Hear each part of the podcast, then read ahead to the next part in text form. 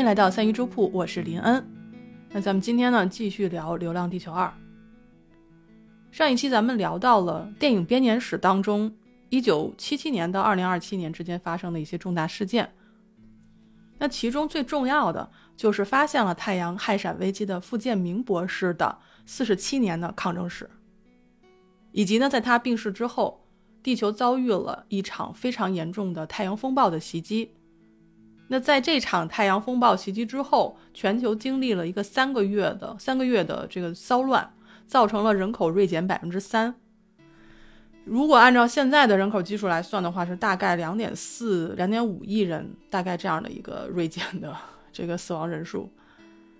所以在那之后啊，国际社会开始重视太阳氦闪危机了，还不是说全球人啊，不是说所有的人开始重视了，而是说现在政府开始正式的去面对这个问题。那么联合国呢，在二零二七年成立了氦闪应对小组。把各国的科学家、专家都招到一块儿啊，我们坐在一块儿谈一谈。那这次会议之后呢，中国的刘鑫、日本的中田一夫，还有美国和印度的科学家，他们呢就开始独立于联合国去研究流浪地球模型。为什么要独立于联合国呢？因为政治因素啊，就是比较变幻 多样，它就是不太容易稳定。因为当时的那个环境就是。政治上，各国对于太阳危机以及未来对应政策还没有达成一个一致。那真正达成一致呢，还要等十七年，真的是一个漫长的过程。所以你说，如果我在联合国不独立于联合国我去研究的话，可能会受到很多的阻碍，因为毕竟前车可鉴，对不对？那我们也知道，电影的开端是二零四一年。那我们今天呢是要讲二零二八年到二零四一年之间发生的事情，就是还没有讲到电影，还没有讲到电影开端啊。我估摸着有朋友就会问了，说啊，我就是冲着你讲电影才来的啊！你上一期你讲了一个多小时，你就讲了一分钟的电影内容，你今天跟我说你还没有讲到电影内容，你到底想干啥啊？那我听你有啥用？冷静好吗？大家有没有想过，就是如果有一天《流浪地球》它拍电视剧了？你猜它会不会把这个二零四一年之前的内容拍出来呢？对不对？你看现在咱们讲的就是一个电影编年史，就相当于我在电视剧还没有拍的时候就已经把电视剧的内容给你剧透了，你就能说它不值吗？我觉得还是挺值的，对吧？啊，所以呢，大家坐稳了啊！我们今天的这一期呢，主要是要讲二零二八年到二零四一年，也就是编年史的第二部分的内容。那现在已经到了二零二八年，最新的观察数据呢是说太阳氦闪极可能在二幺零零年，二幺零零年之前发生啊。换句话说，就是留给地球的时间不多了。那我们也是到了这儿了，就该聊一聊氦闪了，对吧？就是虽然是到时候聊氦闪了，可是吧，我真的去查了一圈关于氦闪的这种解释，我是没有看懂啊。这样呢，我就直接引述《流浪地球》小说里面对氦闪的解释。他是这样说的：“他说，太阳内部氢转化为氦的速度突然加快啊。在电影里面就说太阳急剧什么老化，就是加快了老化的速度啊。这是电影里面说的。它的氦元素的聚变呢，将在很短的时间内传达到整个太阳内部，由此呢会产生一次叫氦闪的剧烈爆炸。”那之后呢？太阳将变成一颗巨大的但暗淡的红巨星，它膨胀到如此之大，那太阳将吞噬地球，然后我们地球就被气化了啊！应该是说，太阳在氦闪的爆发当中，我们的星球就被气化了。那太阳的灾变呢，将炸毁和吞没太阳系之内的所有适合居住的类地行星。并使所有的类木行星完全改变形态和轨道。那么，自第一次氦闪之后，随着重元素在太阳中心的反复聚集，太阳氦闪将在一段时间内反复发生。那这一段时间啊，相对于恒星的演变来说，演化来说，这个长度就相当于上千个人类历史。所以，人类在以后的太阳系当中也没有办法生存。那简单来说，就是太阳。氦闪了，然后地球被吞没了，太阳系也被吞没了。然后你在太阳系里根本没有办法说，我躲在一个什么行星后面躲过这次氦闪是不可能的，因为整个就没了。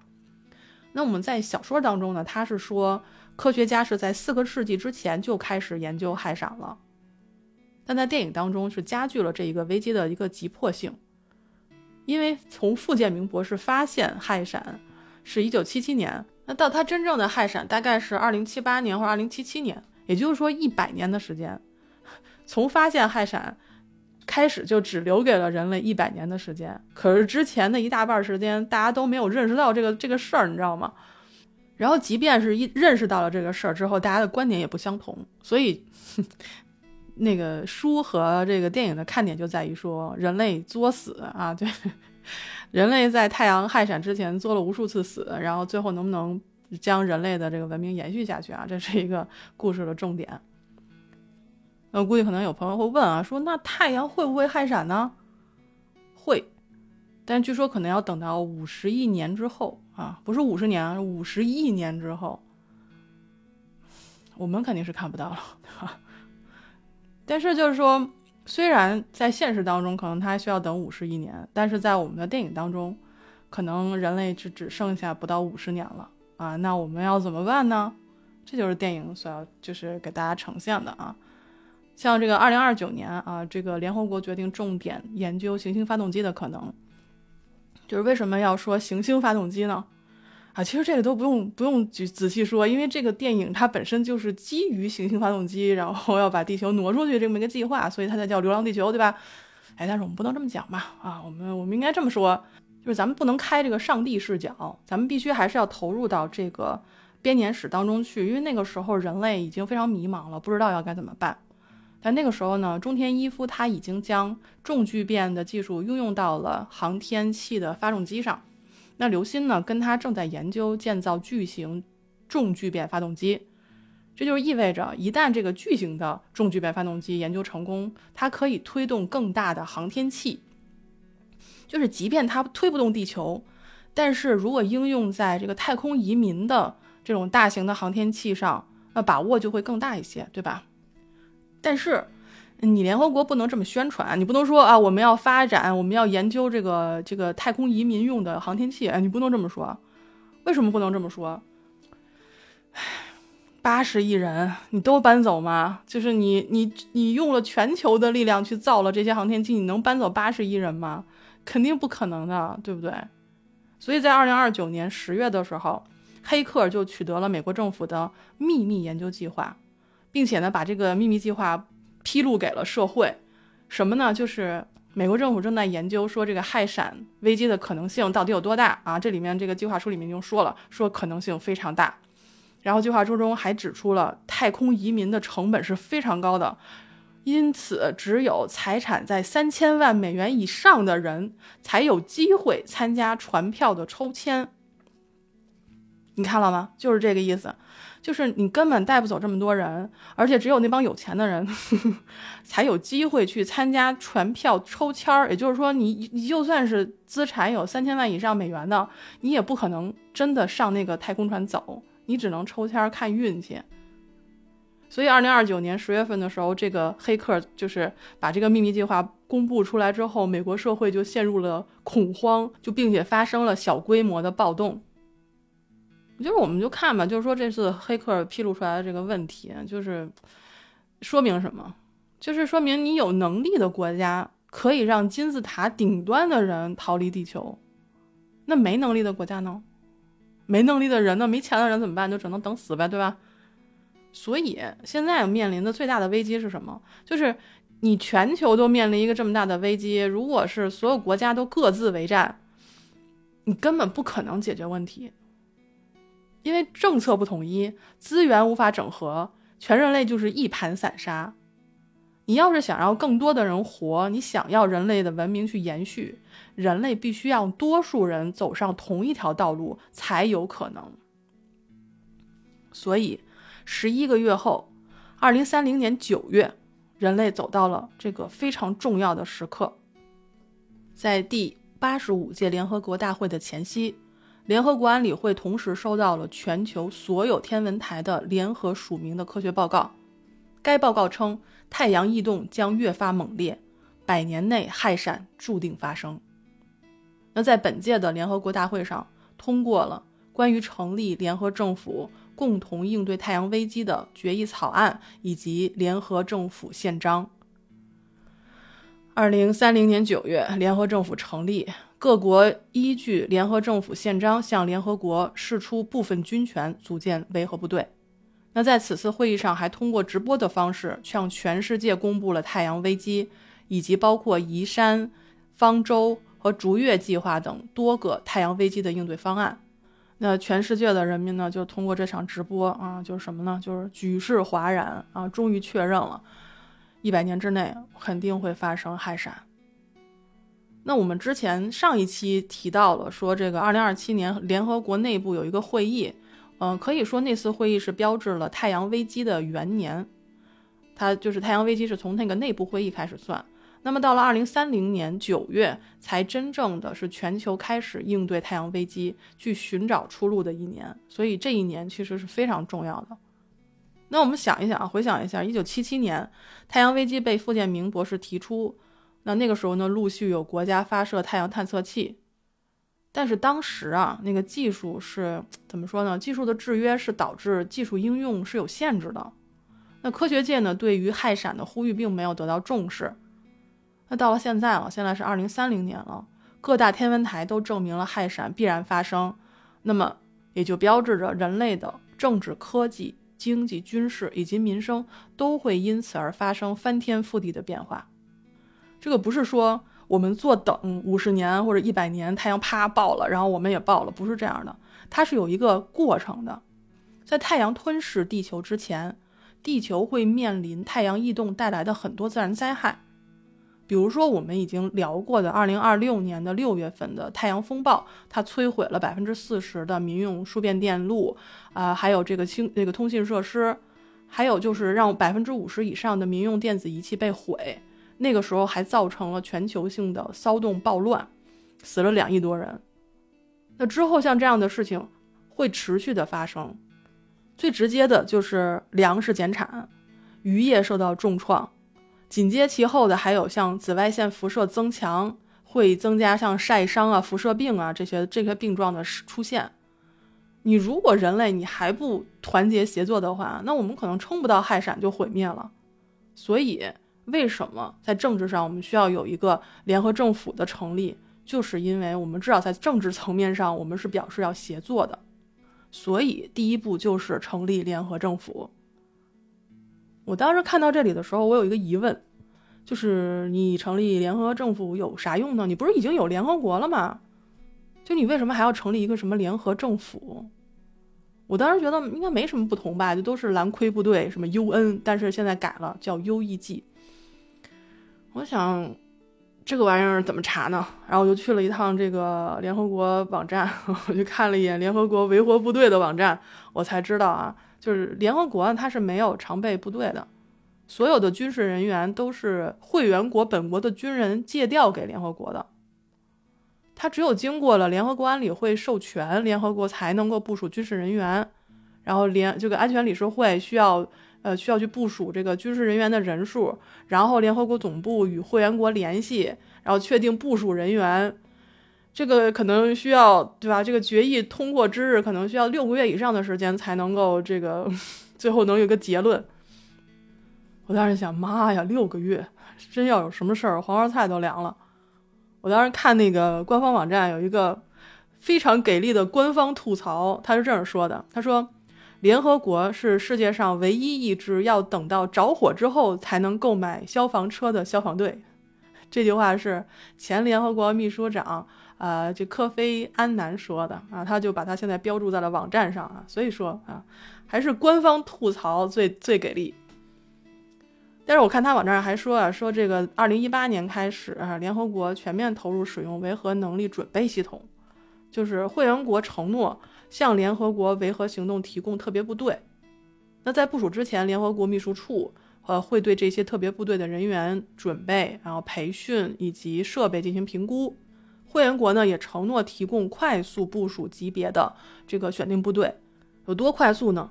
就是在接到联合国秘书长要求的六十天之内就可以提供，它就是大大缩短了呃这个部署的时间。但是你你要知道，这是 六十天内，对吧？就是虽然是缩短了，但是其实大家心里都明白，真要出了什么事儿，你要想派人去，你还是很费劲的。所以这就是为什么电影当中它会有一个这样的设定，是成立了一个新的联合政府。这个跟现实当中我们现在现有的联合国是最大的不同，就是它的军权，就是世界各国依据联合政府宪章向联合政府释出部分军权，然后组建维和部队。维和部队是由联合政府统一指挥的。所以这个时候我们在看电影的时候，我们就会发现说海陆空三军。你会看到说各种语言的、各种肤色的，然后各种国籍的军人，他们的制服颜色是相同的，但是从他们的臂章上可以看出各国的国旗，就是即便他们的国籍不同，他们都直接接受联合政府的指挥。但是有一个问题，就是你多国多兵种联合作战，你怎么能够识别对方呢？然后在电影当中，它是有一套系统叫做 IFF，这个现实当中也有。就是叫什么呢？叫做敌友识别系统，或者是敌我辨别系统。那英文呢叫做 Identification Friend or Foe，所以缩写是 IFF。它这个呢就是为了军事指挥和控制而设计的一套识别系统。这样呢就能使军队和国家机构的讯问系统能够识别飞机、车辆或者友军部队，并确认受询问方的方位和位置。那我记得在电影当中有一场非常重要的空战，这场空战当中就是有各个国家的飞机在飞，然后他们的对手就是他们需要击击落的是无人机，也就是飞行员和无人机在对战。结果呢，战机上的屏幕上全部都是显示友军，他们没有办法锁定无人机。当时我记得有一个经典台词就是“全他妈是友军啊，谁也分不出来是谁”。这个呢就是 IFF 技术。那现在我们联合政府有了，联合政府的维和部队也有了，下一步要做什么呢？那就是为全人类来寻找活路，让更多的地球人活下去，对吧？所以那个时候呢，联合政府就宣布了一个一条战线、两种思路、三个计划啊。我们这个就是着重讲一下这三个计划，分别是移山计划、方舟计划和逐月计划。那这个三个方案呢，是分别由三个大国提出的。就比如说，这个中国提出了移山计划，美国提出了方舟计划，俄罗斯提出了逐月计划。我们在电影开端的时候，它其实比较着重提到的是这个移山和逐月，方舟计划它没有怎么说，结果就导致后面我有一些就是这个方舟空间站坠落的时候，我有一些迷茫，说这玩意儿到底是干什么的？我在电影里我是没有看太懂的，所以在看了这个编年史之后。还有这个世界观之后，才明白这三个计划到底说的是什么。那我们就跟大家来分别讲一下这三个计划到底是什么计划，到底是要干什么。我们先来说一下中国提出的，就是我国提出的移山计划。简单来说呢，就是给地球安上一个巨大的发动机，将整个地球推至比邻星，重建家园。那这个计划其实是可以拯救更多的人，这个人口拯救的数量是最多的。但是它的难度也特别大，当时看来呢，就是几乎是一个天方夜谭，啊，其实我心说，你就不用当时在这故事中天方夜谭，那我们现实中我们一想啊，行星发动机，行啊，我看现在网上好多人在聊说这个行星发动机的这个可能性，好吧，可能性好像说不大，嗯，但是不管怎么说，我们在故事当中，人们也是这么认为的啊，说你这个。嗯，不会就是安慰剂吧？就是我们造完了以后，其实也没管用，然后最后害闪了，我们都得死，是不是？所以大家很多人都不相信这个计划。尤其这个计划吧，它要求是要建一万座发动机，在全球，然后它会负责太阳的，叫什么太阳的，负责地球的转向，还有地球的前进，像这种，就就就就是，你一个国家肯定是搞不完的，你肯定要全世界一起来做，才有可能。那这个计划呢，就是电影的主题主题中心线，就说的是移山计划，而移山计划后来又改名叫做流浪地球计划。那这个计划的细节呢，我们在电影当中到时候再细细的给大家去描述，好吧？呃，第二个计划就是方舟计划，也就是我在看电影的时候没有看懂的那一部分。这个计划呢是美国提出的。上一期啊，我们讲了这个美国的太空。生物圈实验成功。如果大家听了上一期的话，应该还记得这一点。所以呢，方舟计划的意思就是我集全球之力啊，尽可能多的去建造空间站，然后带领部分人类进行星际移民，在氦闪来临之前提前前往啊这个半人马座阿尔法星。嗯，看这时候我就开始琢磨了，我就琢磨哈。我说你这计划跟美国之前爆出来，就是黑客爆出来的那个，这个资产在三千万以上的人才能参加抽签的那个计划有啥区别啊？我也没有什么区别，不就还是造船然后飞嘛，对吧？但是后来我发现这个区别在这儿啊，区别在之前黑客爆出来的那个是美国他们自己搞，方舟计划是全球一起搞。我当时看到这儿的时候没忍住啊，呃，心里就是小小的鄙视了一下。但是后来我又想，就是如果咱们真的是在故事当中，我们设身处地的想一想，在当时二零三零年，方舟计划技术已经是非常成熟了，而且它的成本是相对比较小的。行星发动机啊，就是移山计划那玩意儿，谁也说不准，因为现在行星发动机还没有建造出来呢，它只是一个构想。所以真是到了这个坎节上的时候，说人类马上要灭绝了。我觉得确实，方舟计划可能还是这个这实行起来可能相对相对更容易一些，就跑一部分总比其他计划、其他计划、其他计划不成，然后就是全族都灭了强吧。但是又有一个非常重大的问题，就是他不可能把这个八十亿人全带走。问题就是谁走谁留呢？以前咱们聊《三体》的时候，其实聊到过这个问题，就是程心跟 IAA 乘坐唯一一台曲率飞船飞离太阳系的时候，他们所乘坐的星环号的人工智能播出了周遭逃亡，就跟他们一起逃亡的这个飞船之间的音频通信。当时那个情况是什么呢？就是说，呃，太阳系马上就要被这个二维化了。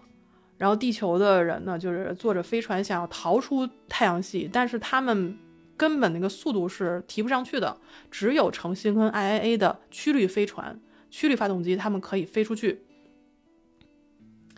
但是那个时候研究光速飞船是违法的，所以全全人类只有这一台。在大家都在逃亡的时候，然后同样逃亡的人里面，发现居然有一台秘密研制的。光速飞船在飞行，你猜他们会怎么想呢？书里面是这样这样说的哈，他说他们在喊：“前面的，拦住他，撞死他。”然后还有人在喊，他是这样说的：“他说他们能达到逃逸速度，他们能逃掉，他们能活。我要光速飞船拦住他们，掐死里面的人，掐死里面的人。”我在想，嗯，牛。你就可想而知，就是在生死面前，遇到谁走谁留这个问题啊，在我们的人类社会，答案是肯定的，就谁也走不了。所以我们在后边看电影的时候，我们会在二零四四年会聊到这个，呃，空间站坠落，还有太空电梯被炸的这件事情。为什么？就是因为方舟计划本身就是只能带一部分人走嘛，当然不止这个原因嘛。但是它具体怎么炸的啊？我们下一期聊电影的时候再细说，好吧？那我们既然已经说到这儿了啊，提到了空间站跟太空电梯，我们我们稍微解释一下太空电梯跟方舟空间站啊，方舟国际空间站到底是个啥关系？电影里面其实没有特别，它只是一句话带过了。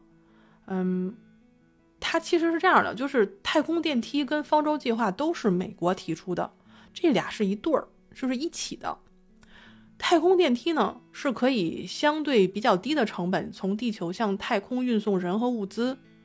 那我们简单一点说，就是如果你想建空间站，还不止一个空间站，你就必须要先建一个太空电梯。你等太空电梯建好了之后，就可以在太空电梯的顶端，那个时候已经在太空了，去直接建造方舟国际空间站。那每个空间站呢，或者说是航天器呢，可以携带三千三千个人类离开，然后展开这个星际移民。真的带不了多少人走啊！就是你好不容易花了多少亿、多少亿这个美金，然后造了一个空间站，然后只能带三千人走。那你说带谁不带谁呢？是吧？这个就是非常大的一个矛盾。那我们除了这个刚才说的移山计划，然后方舟计划，第三个就是俄罗斯提出的逐月计划。嗯，这个计划在初期的时候，其实有点类似于移山跟方舟计划的一个合体。它是说把这个月球啊改造成一个巨大的逃生舱，然后建造行星发动机，推动月球，然后前往半人马阿尔法星系。这个计划听起来好像是比这个移山计划。这个成本低一些，代价小一些，而且呢，在这个行星发动机，它的燃料是氦三，氦三在月球上的储备是非常丰富的，所以逐月计划在初期其实得到了不少的支持。它在计划的第一阶段，就是各个国家，像中国、俄罗斯、美国，都先后实现了载人登月的这个这个这个事儿。它这个在这个基础之上，很多国家一起合作，完成了对月球地形地貌。呃，物质成分、空间环境的一个综合性的探索，所以月球基地它的初步的探索已经完成了，然后开始搭建。等到进行到第二阶段的时候，逐月计划的科学团团队就发现了，说以现阶段人类的能量利用率是没有办法突破反重力技术的，几乎没有办法实现大规模的人类星际迁徙。同时呢，受到了地月运输这个规模的限制，人类无法在太阳氦闪来临之前完成足以让月球就是将月球推离太阳系的月球发动机。而且同时呢，他们还发现，就是月球上的水和氧气资源是不足的，月球内部的构造也没有办法维持大量的地下城存在。他们做了宜居性测试，然后也是宣告失败了。嗯，其实这点也不难理解，就是你要是在月球上建那个卫星发动机，还是还有地下城，你就需要往上运人和运这个物资，你还有冶炼什么钢铁呀，什么什么钢钢筋混凝土啊，这些技术你都没有办法在月球上用。你在月球上建立任何的设施都是非常困难的。你像那个月球的基地，它都是模块型的运上去的，都不是在那儿建的。那如果我们真的人把这个月球要改造成一个逃生舱，那得费多少劲呢？所以就是这个计划后来就停止了。它在初期建成了一个月球基地，这个电影里面就会有显示，然后也跟很多的这个危机是有关系的。然后它整个把这个呃逐月计划并入了移山计划，因为移山计划是要把地球推出去嘛，但是地球需要摆脱月球的引力，以及呢它在。借助木星进行跳跃的时候，也要把月球挪开，你知道吗？要不然的话，它会造成很多复杂的事情。所以，这个逐月计划就并入了移山计划，它就成了一个大的一个计划。那关于月球发动机的建设以及2058年的月球坠落危机，这个呢，我们等到编年史到那个年头的时候，咱们再细讲。那我们小小的总结一下，就是二零三零年，联合政府刚刚建立了，然后他分别提出了三个计划，然后分别是中国提出的移山计划，美国的方舟计划，啊对，还有这个俄罗斯的逐月计划。那联合政府呢，就希望所有国家和地区都能把力量往这三个计划上使，就希望是好的，但是这个人类团结是需要代价的，一般都是。血的代价。在联合政府宣布了太阳危机之后啊，当时全球具有科技和经济能力的三十三个大国加入到了这个三个太阳危机的应对方案当中。但是，这个经济发展相对比较缓慢，然后科技水平相对比较低的其他的一百多个联合国，了就不联合国了，联合政府的成员国啊，它更倾向于支持数字计划。嗯，就是通过数字技术啊，这种就是让人能得到永生，是吧？你就不需要花那么多钱，费那么大劲，是吧？因为反正他们也没那么多钱，也没有那么高的科技，那我还不如就是换一种思路。当时我看到这儿的时候，我在琢磨，哎，我说，哎，这三个计划到底花多少钱？然后我就查了一下他的世界观，然后上面写的，我的妈呀，从最便宜的说吧，哈，美国的方舟计划。它要建第一艘空间站和太空电梯的整体的造价，大概就是一点六万亿美元，一点六万亿美元啊！这还是第一艘空间站啊，加上太空电梯的价格。那中国提出的移山计划，可能要需要一亿亿人民币啊，这按人民币核算啊，就是一亿亿元人民币，一亿亿元人民币。好的，这个相当于就是 这个首首个空间站方案的近千倍。那俄罗斯的逐月计划呢？呃，逐月计划当中的月球基地的规划，然后除去前期运载火箭发射这种耗费数千亿元美元的这种就耗资，整体花费需要百万亿美元，就是一个逐月计划。所以，这三个计划的建造、运营、维护，它基本上是消耗了等同于全球近三十年的全部 GDP。这个不仅是世界上任何一个国家没有办法独立承受这笔支出，就算是把全球的国家联合起来，也都非常勉强。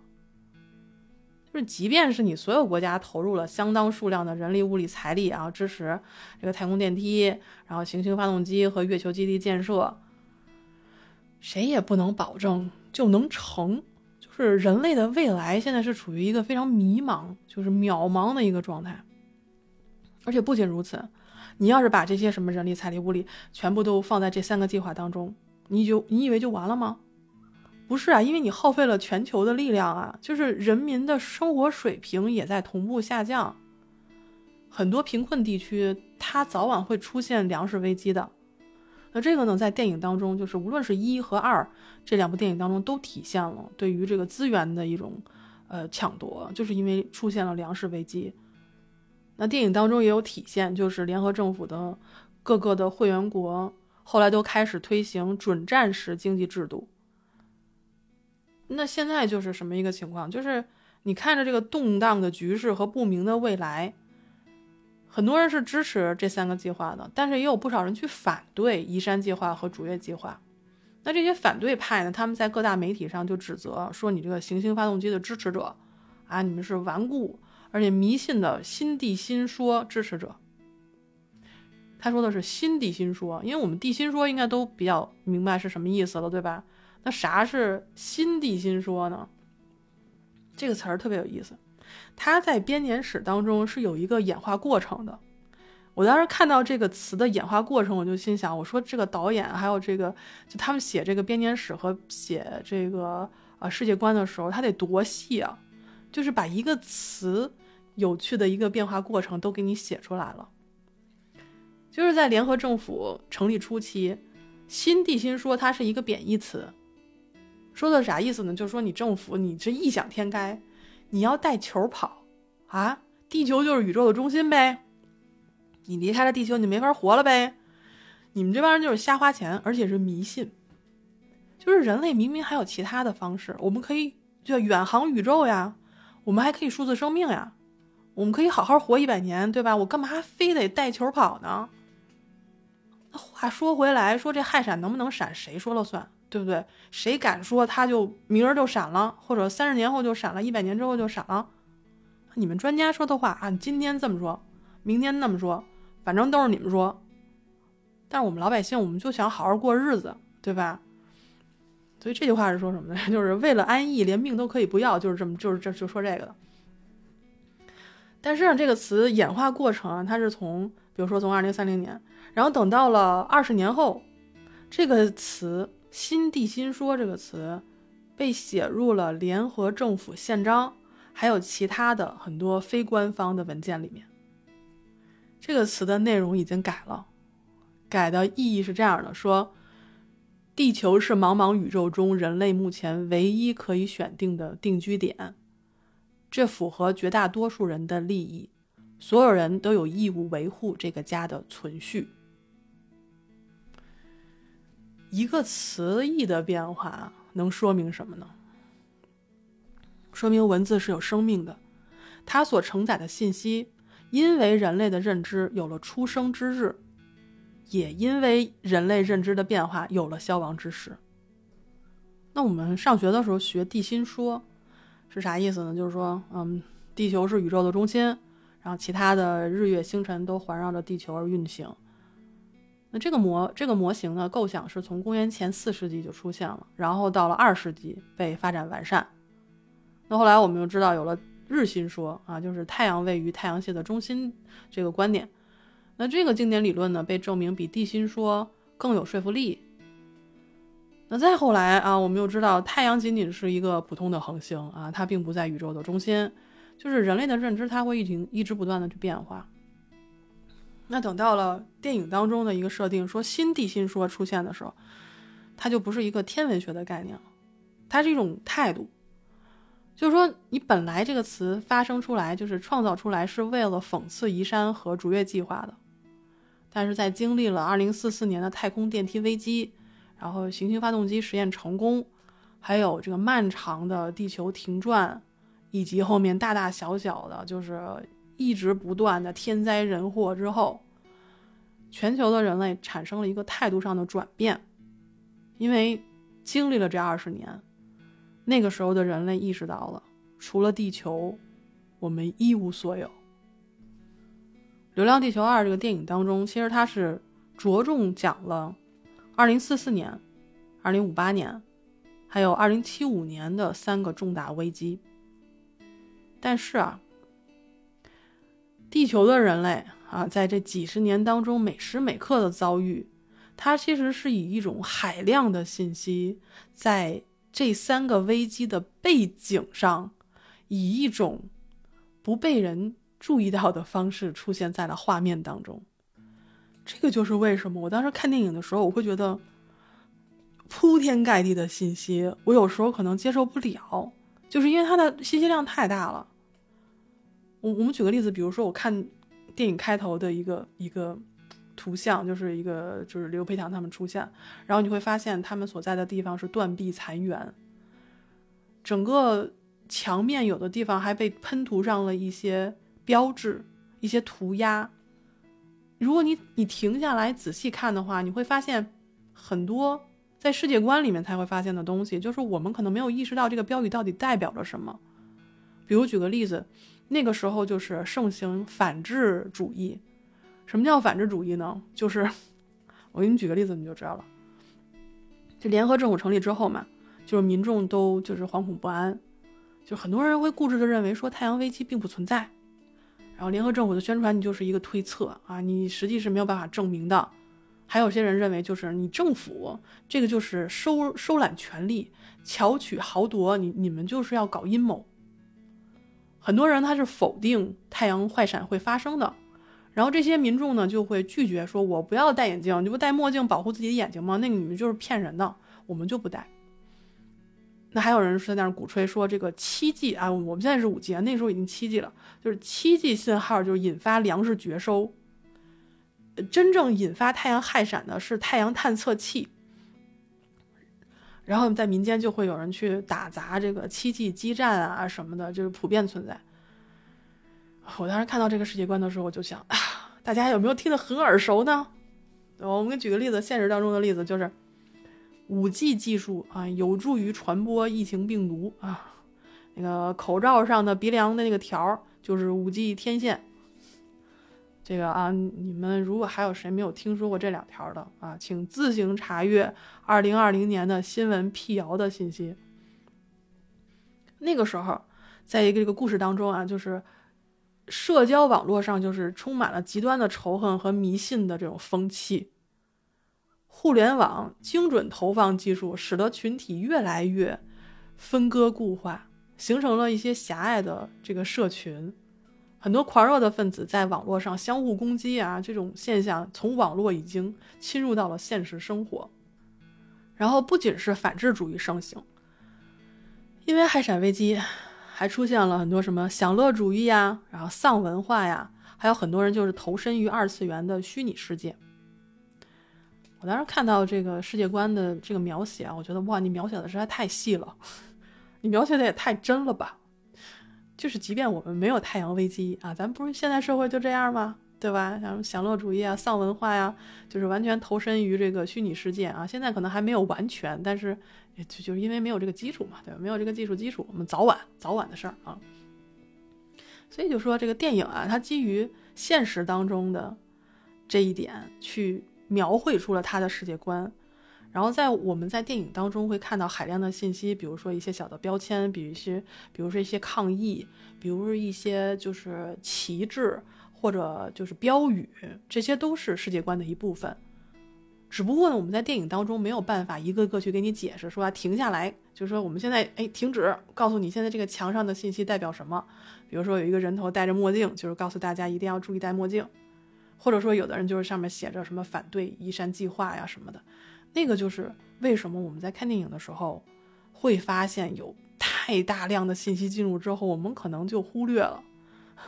这就是为什么我们一定要有这个编年史的一个记录啊，就是我一定要把这些细节记录下来，嗯，帮助自己记忆一下。就是我们这个电影真的是很了不起，因为它的细节真的太细了，而且呢，像编剧他们基于现实当中的一点，让我们会觉得很熟悉。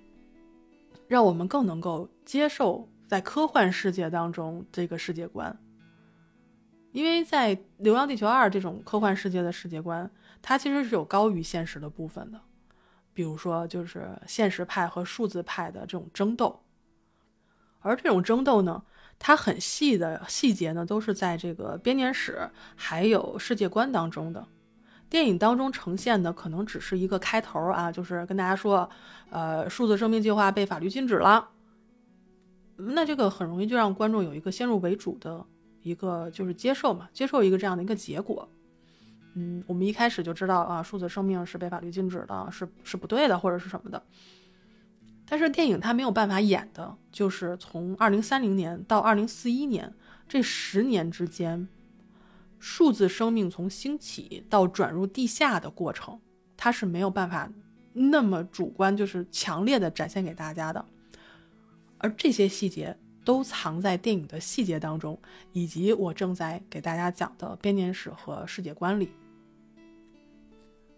太阳危机初期，人们意识形态和立场都不同，就有支持现实派考搞这个移山计划的。也有支持数字派搞数字生命的。那个时候啊，就是各大电视台都有办过这种辩论节目，让相关计划的支持者来辩论。其实不用想也知道什么结果。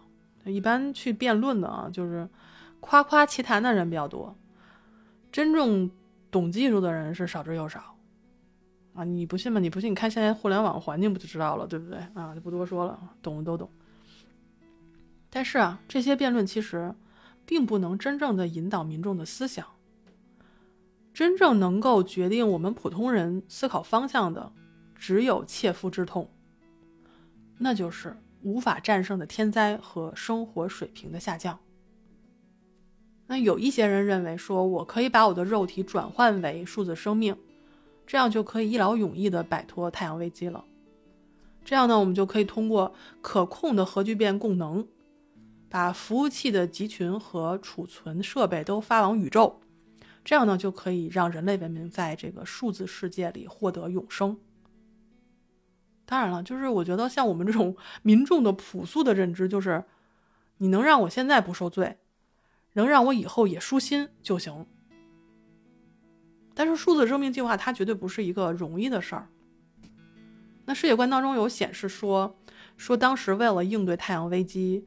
人工智能领域的顶尖科学家们，他们开了一次闭门会议，哈，闭门论坛，就是决议秘密的开展一个以人工智能为基础、去中心化的太阳危机应对计划。那这个计划呢，就被命名为数字生命计划。那他们呢，通过一个非常严格的一个推荐审核制度，筛选出了很多参与的人员。那这些人员呢，就包括世界著名的医学院的神经科医生，然后神经学专家、人工智能专家啊、工程师、数学家啊，这些人组成了一个团队。那这些人呢，组织研发，然后出了一套算法，希望在氦闪来临之前，能够突破各项技术的瓶颈，达成人类生命数字化的目的。那在这之后的二十年里。有一批人类接受了数字生命最早版本的实验，存储了自己一生的数据。那当年这些实验的数据其实商业价值大于科技价值，但是它的影响是非常大的。就是当世界首首个虚拟人类诞生，它会引发我们普通大众对于数字永生的这种无限的遐想。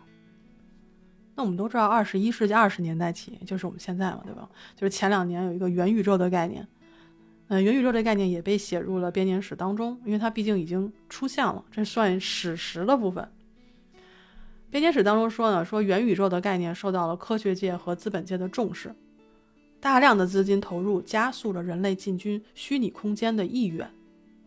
一个名为 “Knowns Forever” 的注册用户，他发起了一个名为“数字世界”的项目，是上万个合作开发人工智能的项目之一。它的初衷呢是促进数字化技术的发展和现实社会的融合。那它这个计划呢，就是数字生命的前身。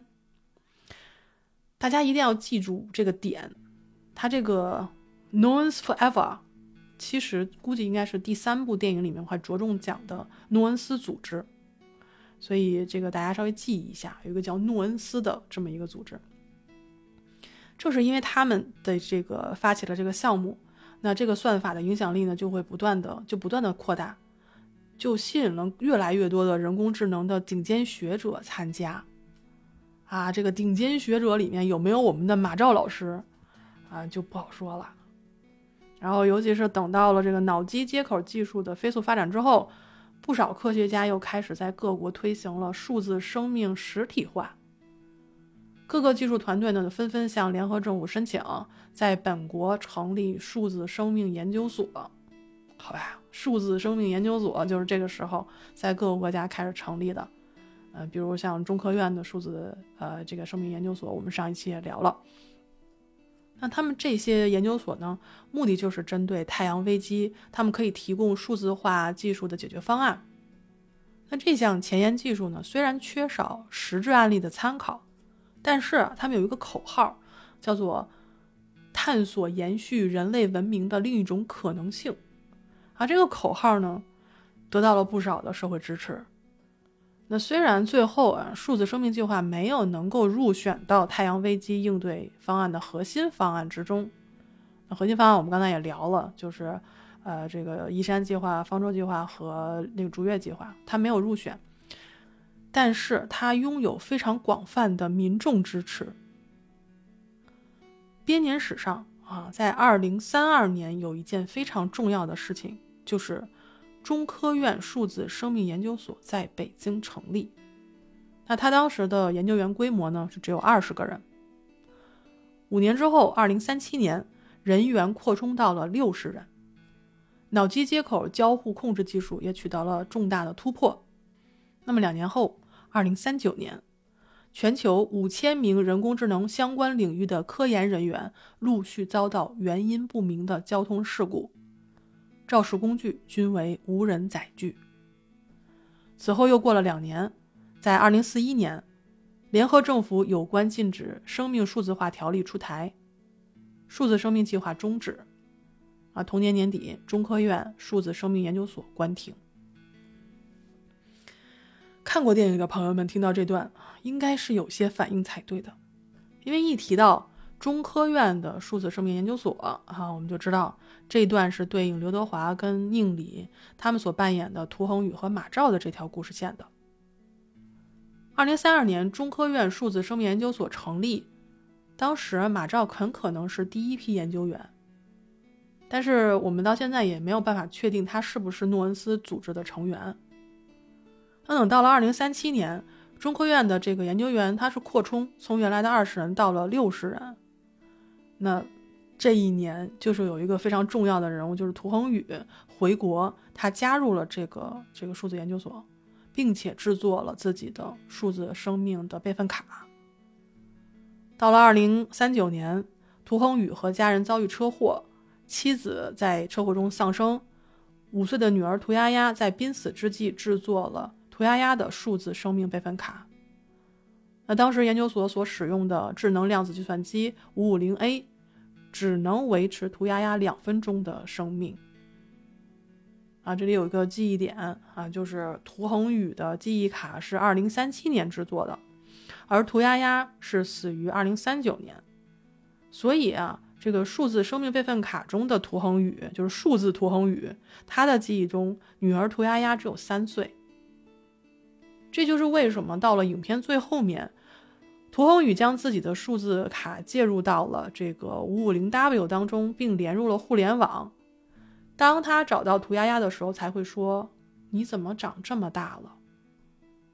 就是数字涂恒宇只见过三岁的涂丫丫，而数字涂丫丫。在死的时候是五岁啊，大家知道这有一个时间差，这就是为什么他会问，所以就是你怎么长这么大了？是因为他真的没有见过五岁的女儿。就是当时看电影的时候，我们会觉得说，呃，涂恒宇出车祸是一个他这个人的背景故事。等我们越往后看，我们才会觉得这个车祸没有那么简单。电影呈现的是涂恒宇开车的过程当中，回头跟后座的家人说话。然后出了车祸，但是电影里没有交代撞他的车是一辆无人驾驶的货车。如果我们知道撞他的车是无人驾驶货车的时候，我们就从他的影片的这个一个俯视的这个交通出事的图，我们就能看出来，其实他这个车祸不是因为他扭头跟家人说话造成的。而是因为无人驾驶的货车直接撞向他的车造成的。理论上讲，他不应该出现这样的车祸。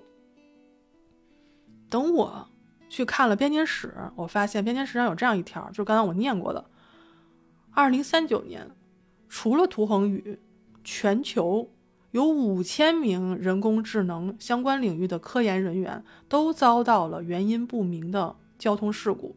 那交通事故的肇事工具均为无人载具。什么叫无人载具？就是无人驾驶汽车、货车或者什么这些。我当时看五千个人啊，五千个人啊，同志们，有没有觉得毛骨悚然？然后就想说，如果这个东西真的是人工智能造成的，它为什么要通过摄像头监视人类的一举一动呢？它为什么要杀人呢？我们在看电影的时候，我们会常常看到这个摄像头运作的时候，它产生的在下面有一个红色的光点。慢慢慢慢，我就觉得这个光点真的是有一点点让人十分的不舒服。我就总觉得它背后有一只眼睛审视着我们整个的人类社会。那为什么人工智能它要审视着人类社会呢？是因为人工智能是通过遍布全球的监控设备来采集人类行为数据，并且进行全面深入的分析，高速推动自我学习迭代进化的。啊，但是呢，这种监视采集的信息，它可能永远比不上一个人啊，将一个人直接接入系统当中。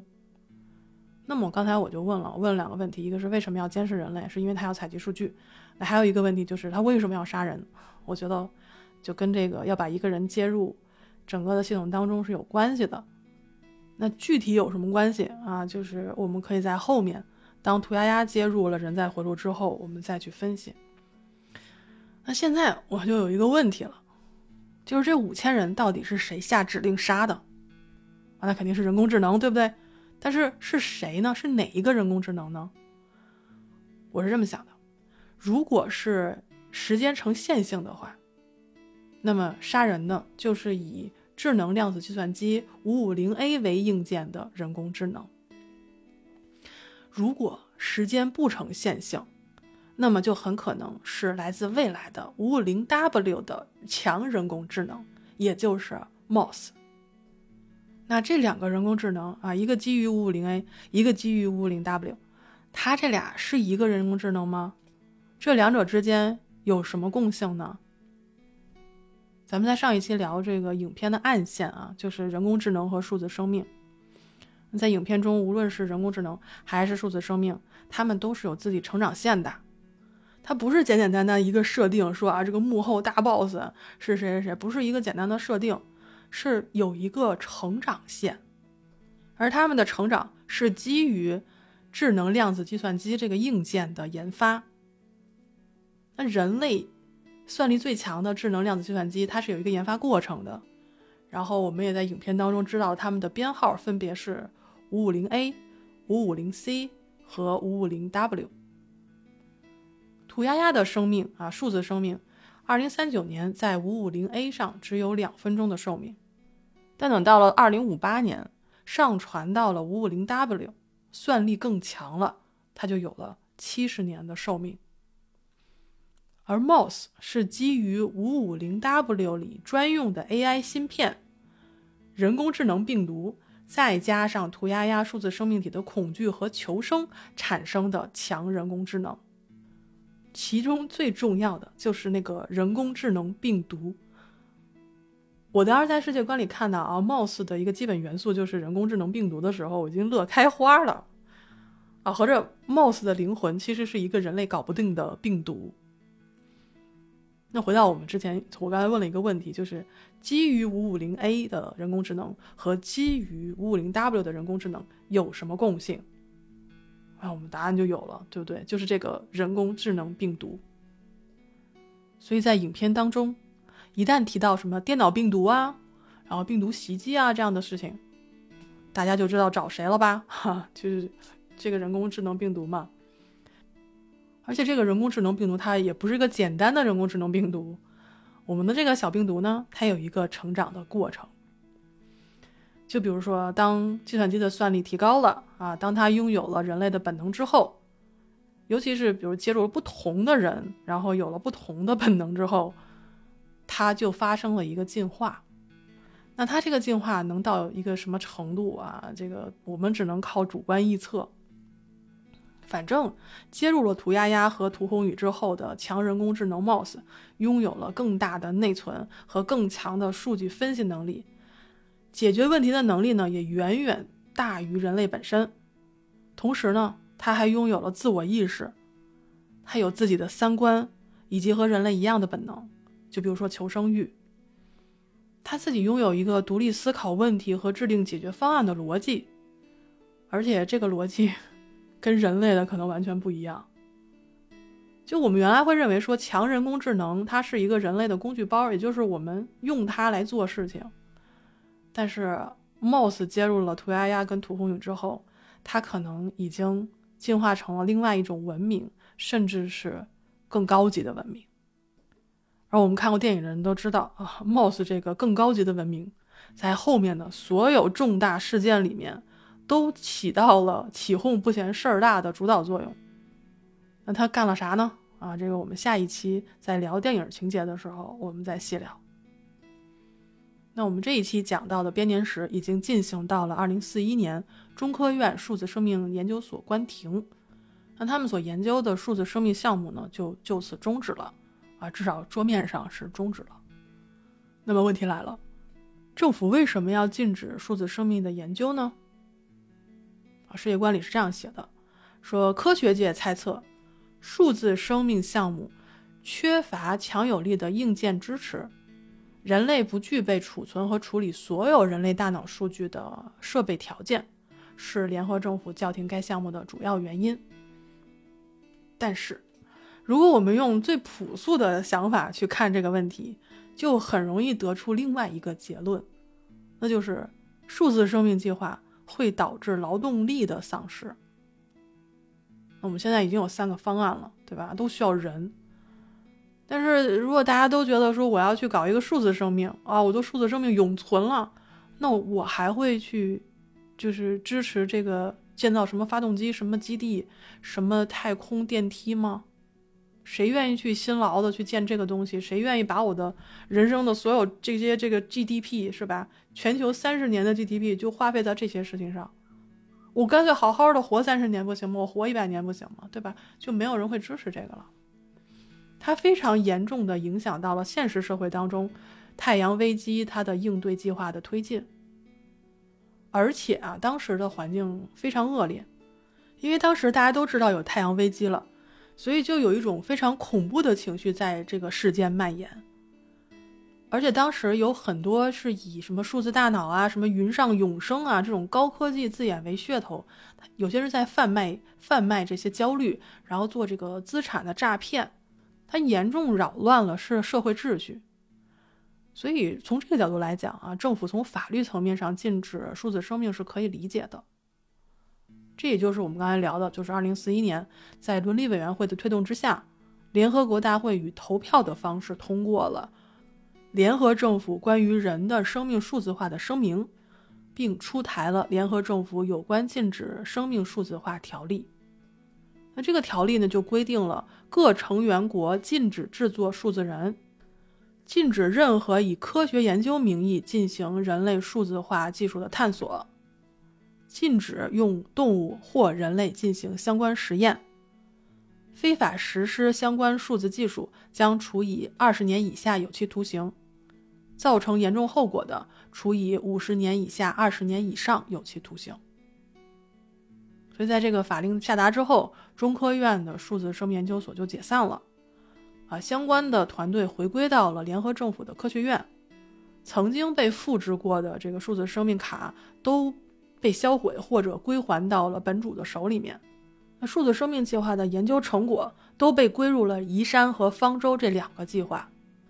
那也正是这个团队回归了联合政府科学院，然后又回归到了这个方舟和宜山计划当中，我们才会看到后面涂恒宇带着涂鸦鸦的数字生命卡啊去了月球，成为了 UEG 月球联合实验基地的这个常驻的三十名航天员之一。而同在这个就是研究所解散又回归到政府科学院的马兆，他就是留在了地球，组建了智能量子计算机重点实验室，继续的去从事量子计算机的这个开发项目，试图呢能够提高这个硬件的算力。所以呢，马兆他们后面就开发出了五五零 C，然后就是强化了 AI 的芯片，然后再往后就是二零四四年，马兆跟涂恒宇在月球见面了。啊，当时涂恒宇还很认真的问啊，问马兆说：“数字生命计划真的停止了吗？”那马兆自己也说啊，法律层面上禁止了。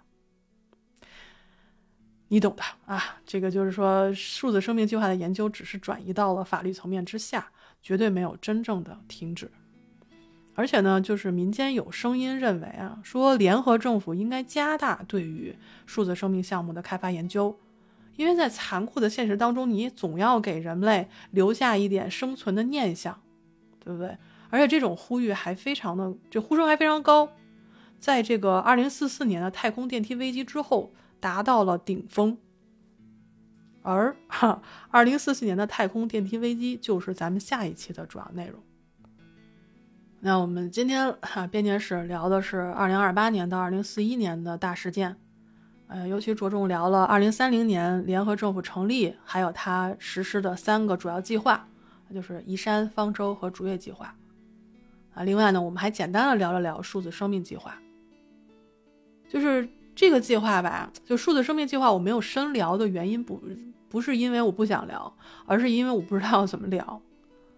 数字生命它其实涉及到了这个伦理、社会还有政治层面的很多问题。啊，你就比如说，数字生命的数据是可以被人为修改的，对吧？嗯，而且可以被复制。那么，数字生命是否享享有与现实人类同等的权利呢？啊，他们是否可以拥有资产呢？就是我不知道该怎么聊。但是我必须要说的就是，虽然我现在不知道怎么聊，但不代表我们不应该去想这些问题，因为我们早晚会直面这些问题。就举个例子吧，就是影片当中，马兆会说说他的数字生命备份卡已经被销毁了，啊，他认为死就是死了，他不想成为电子宠物。为什么说是电子宠物呢？是因为这个这件事儿吧，它事关尊严，因为创设虚拟数字人需要使用比如死者本人的各种敏感数据，啊，像肖像啊、声音啊、姓名啊。就是极可能在创设这个虚拟数字人的过程当中，侵犯死者的人格尊严和人格利益。虚拟永生技术当中的逝者应该被作为一个理性的存在者，也就是说，他们应该拥有尊严和作为人的价值。那么，这就要求他永远不能被剥削、被操控，或者仅仅作为达到其他目的的一种手段存在。可是，在现实当中呢，就很难做到这一点，因为逝者的所有信息和数据早晚都会成为一些公司获利的手段。那我们再多想一步，就是除了获利这些东西，就是我们表面上的一些就是商业运作之外，深一点再说，如果数字生命体在虚拟世界当中被看作是真实存在的人，那么在虚拟的世界当中，是不是所有的生命体将会遇到与现实社会当中遇到的就是相同的事情？就比如说，数字生命体之间也有可能会造成伤害和犯罪。那更不要说这个数字生命体的伦理道德，对于现实社会当中的伦理道德也会产生重大的影响。有的时候我会在想，就是数字世界，就是说虚拟世界和我们的现实世界，当他们这两个世界同时存在又产生交互的时候，它会有很多的问题，甚至是很多我都想我都想不到的问题。啊，当然了，我现在可能想的有点太多了啊，但是我们。自从看了这个科幻小说之后，尤其是看了《三体》之后，我就会遵循一个原则，就是张北海他爹说过，要多想，对吧？所以我们就应该多想一些，听人劝啊，吃饱饭。好了，我们今天也是聊了很长的一段时间了啊。如果你对本期内容有什么建议和意见呢，就欢迎你在评论区里给我留言啊。也非常感谢新朋友的收听和关注。那您现在收听的是三鱼粥铺直播间里的故事，我是主播林恩，咱们下期再见。